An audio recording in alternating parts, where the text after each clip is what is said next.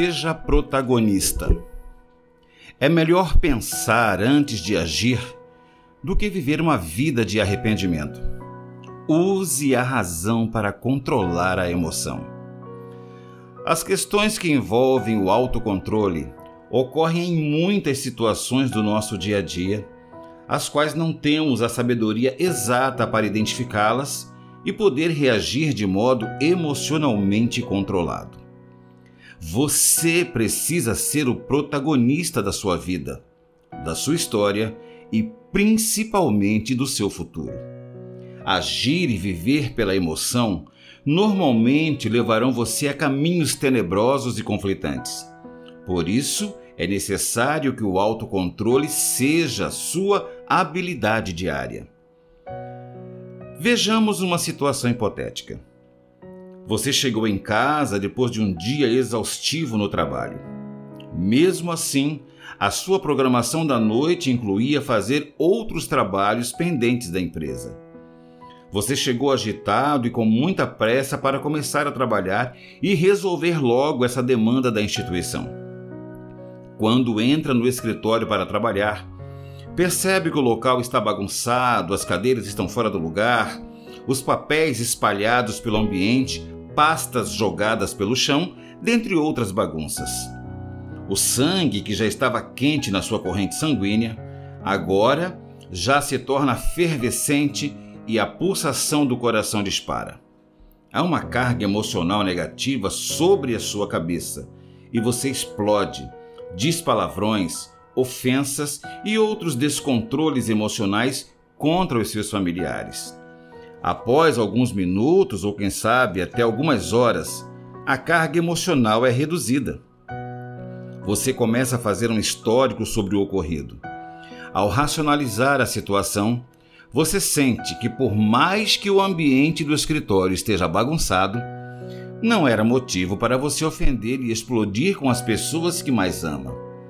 Essa é uma reação comum das pessoas que não detêm a habilidade do autocontrole. Se você não controlar a sua emoção, é provável que terá muitos desgastes emocionais com as pessoas que estão próximas a você. Aproveitando o mesmo cenário apresentado, suponhamos que você possui um bom autocontrole.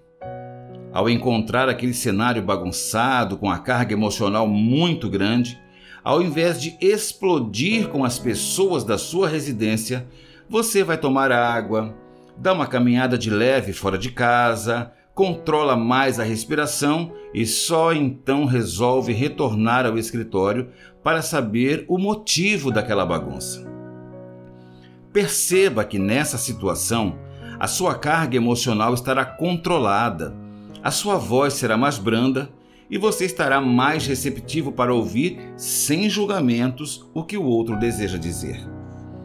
Quando o cônjuge começa a explicar a situação, você ouve atentamente ela dizer que aconteceu o imprevisto. Um dos filhos adoeceu e precisava procurar um remédio com urgência para a criança. Fato que a levou a revirar todos os cômodos da casa, inclusive o escritório, na busca desesperada por encontrar o remédio. Foi por isso que o ambiente de trabalho estava bagunçado. Ela então pede desculpas e tudo se resolve. Temos a mesma situação hipotética, porém, cada uma com uma decisão e um destino diferente. A pergunta para você é: a qual situação você deseja pertencer? Àquela em que o indivíduo explode ou àquela em que o indivíduo controlou as suas emoções? É importante frisar que a decisão é sua e que todas as escolhas trazem consequências.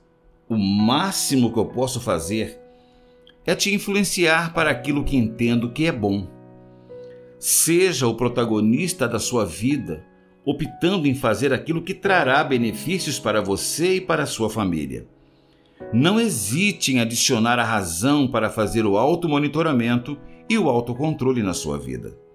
A emoção sozinha pode trazer desastres para você.